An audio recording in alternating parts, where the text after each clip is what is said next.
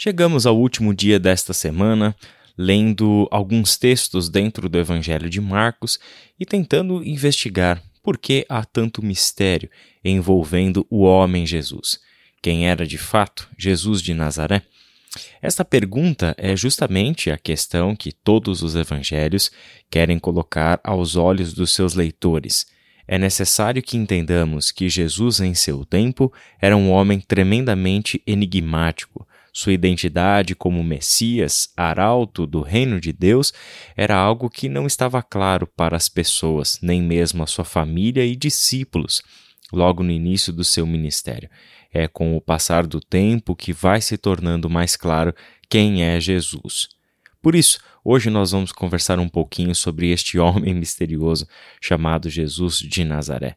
Fechando então essa semana, nós vamos vendo como que este enigma em torno da identidade de Jesus vai sendo resolvido até que entendamos de fato quem Jesus é. O primeiro texto está logo no início do evangelho, capítulo 1, versículo 1, em que o evangelista já abre o seu texto mostrando para nós quem é Jesus princípio do Evangelho de Jesus Cristo, o Filho de Deus. Ora, com essa simples frase, ele compartilha conosco, leitores do seu Evangelho, quem é Jesus, a verdade profunda sobre a identidade daquele homem misterioso de Nazaré é revelada aos leitores do Evangelho de Marcos desde a primeira linha. Jesus é o Cristo, um título messiânico, portanto, o enviado da parte de Deus. Jesus é o Filho de Deus. Grave bem estas duas formas de se referir a Jesus: Cristo e Filho de Deus. Então, embora os leitores do Evangelho de Marcos já tenham de antemão a identidade de Jesus revelada, essa identidade só se tornará clara para as pessoas envolvidas na narrativa do Evangelho, que estão em contato com Jesus ao longo do tempo, e elas vão ter que se esforçar muito para saber quem é Jesus. Até que isso aconteça, elas mesmas se questionarão o tempo todo: quem é este? Quem é este que nós vemos fazer estas coisas, dizer estas coisas e assim por diante? O segundo texto se encontra lá no capítulo 2, versículos 23 e 24, em que lemos assim: Certo sábado, Jesus estava passando pelas lavouras de cereal. Enquanto caminhavam, seus discípulos começaram a colher espigas. Os fariseus lhe perguntaram: Olha, por que eles estão fazendo o que não é permitido no sábado? Jesus era alguém que claramente vinha da parte de Deus visto que em Jesus o poder de Deus se manifestava de uma maneira surpreendente. Já vimos que a sua mensagem anunciava a chegada do reino de Deus, uma promessa que o Senhor havia feito no passado. Já vimos que ele tinha poder e autoridade sobre o mundo espiritual, de modo que os demônios obedeciam à sua voz de comando e ele tinha a prerrogativa divina de perdoar pecados. E já vimos também nesta semana que Jesus tinha o poder sobre a natureza, sobre os elementos da natureza, o que inclui a vida humana. Ele tinha o poder para curar pessoas de maneira integral, dos seus males físicos, emocionais, espirituais e também relacionais. Agora vinha a seguinte questão: como pode este homem, por meio de quem se exerce tanto poder divino, quebrar as tradições do nosso próprio povo, quebrar o mandamento do próprio Deus com relação ao sábado.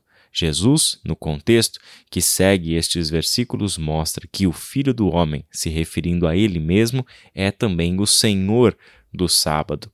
Um grande enigma. Quem é este que fala com essas prerrogativas, que ousa quebrar tradições tão arraigadas na história do nosso povo?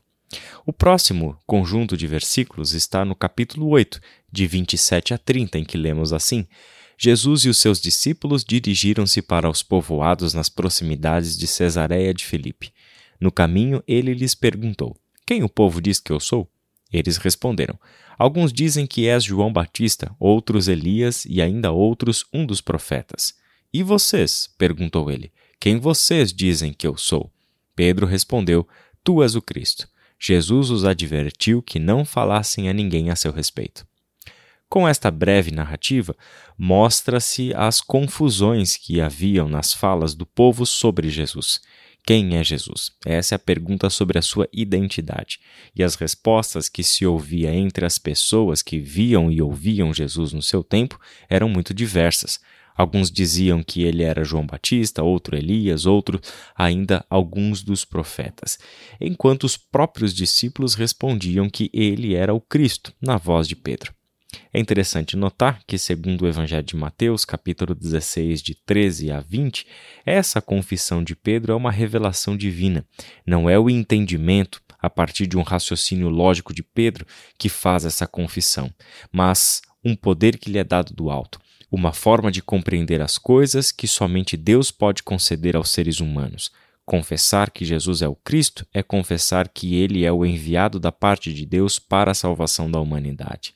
Assim, temos na pergunta em torno da identidade de Jesus a primeira confissão de quem de fato ele é, segundo aquele texto de abertura do Evangelho de Marcos. Este é o Evangelho de Jesus e este é o Cristo. O próximo e último texto está lá no finalzinho do Evangelho de Marcos, capítulo 15, versículo 39, já na cena da crucificação e morte de Jesus, em que acontece algo de muito especial. Quando o centurião que estava em frente de Jesus ouviu o seu brado e viu como ele morreu, disse: Realmente, este homem era o filho de Deus. Essa é a confissão derradeira dentro da narrativa de Marcos sobre a identidade de Jesus. Ele é o Filho de Deus, e com esta fala se completa a frase de abertura do Evangelho de Marcos: Jesus é o Cristo, Jesus é o Filho de Deus. O importante desta cena é que ela vem da boca de um centurião, portanto, um oficial romano, e não de alguém do povo de Deus. Nenhuma das duas vezes em que o Evangelho de Marcos traz à luz aspectos da identidade de Jesus, essas afirmações surgiram da boca dos entendidos do seu tempo, dos estudiosos, dos mestres da lei, dos fariseus, dos saduceus ou de qualquer outra autoridade religiosa do tempo de Jesus. Não foi dali que veio a compreensão de quem é Jesus. Por quê? Não é por falta de entendimento, não é por é, incapacidade intelectual. É porque a verdadeira identidade de Jesus só está acessível por revelação divina. Somente Deus pode abrir os olhos e romper com a ignorância espiritual na qual a humanidade está escravizada, presa.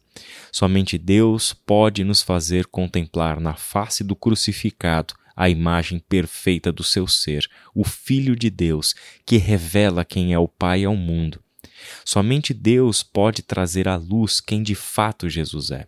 Por isso, a nossa intenção ao longo desta série, dessas devocionais, além de incentivar a leitura dos quatro evangelhos, de um retorno a estes textos fundamentais da fé cristã, é que, para nós, haja clareza espiritual sobre quem é Jesus.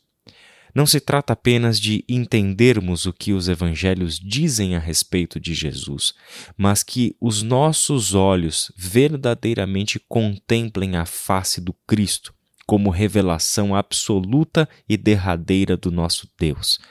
Que a gente encontre nessas histórias o que nós verdadeiramente temos buscado ao longo de toda a nossa vida: um lugar para pertencer, alguém diante do qual podemos ser quem verdadeiramente somos, que sabe e entende o nosso coração, que nem por isso coloca panos quentes em cima dos nossos erros, mas oferece o seu perdão e misericórdia, doados a partir do seu sacrifício na cruz do Calvário.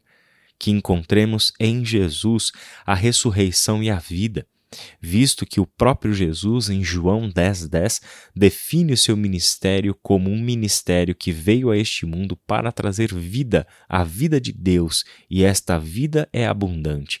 Nesta vida não há separação em relação a Deus, não há morte, não há doença, não há nada que esteja em desacordo com o plano de Deus para a sua criação. Meu irmão e minha irmã, que esta série te auxilie a ver de fato quem Jesus é, à luz do que os evangelhos contam para nós, e que sejamos todos nós plenamente capazes de experimentar na nossa vida diária a verdade que essas histórias contam para nós. Que Deus abençoe o seu final de semana e até a próxima.